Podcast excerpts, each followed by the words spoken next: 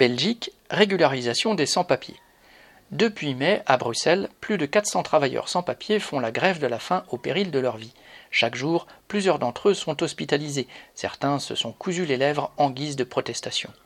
Le gouvernement ne cède pas. Préfère-t-il laisser mourir des dizaines d'hommes et de femmes plutôt que de régulariser collectivement leur situation? La plupart travaillent ici depuis des années et sont sous-payés. Ils payent même des impôts, mais à cause des pressions politiques d'extrême droite, les ministres et parlementaires laissent les grévistes de la faim risquer leur vie le PS et Écolo menacent de quitter le gouvernement fédéral de coalition auquel ils participent sous la houlette d'Alexander De Croo, Premier ministre de droite, s'il y a des morts, mais ils n'exigent pas de leur donner des papiers.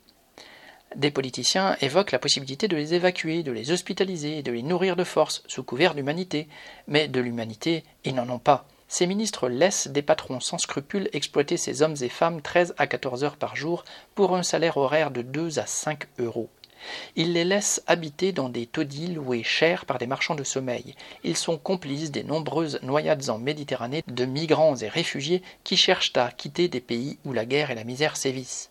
Il n'y a pas d'autre solution que de régulariser ces travailleurs. Nous devons les soutenir. Ce sont d'abord des hommes et des femmes qui sont nos frères et sœurs, des travailleurs qui subissent l'exploitation la plus dure et avec lesquels on doit se préparer à lutter contre ce capitalisme inhumain et tous ceux qui le soutiennent lutte ouvrière Belgique.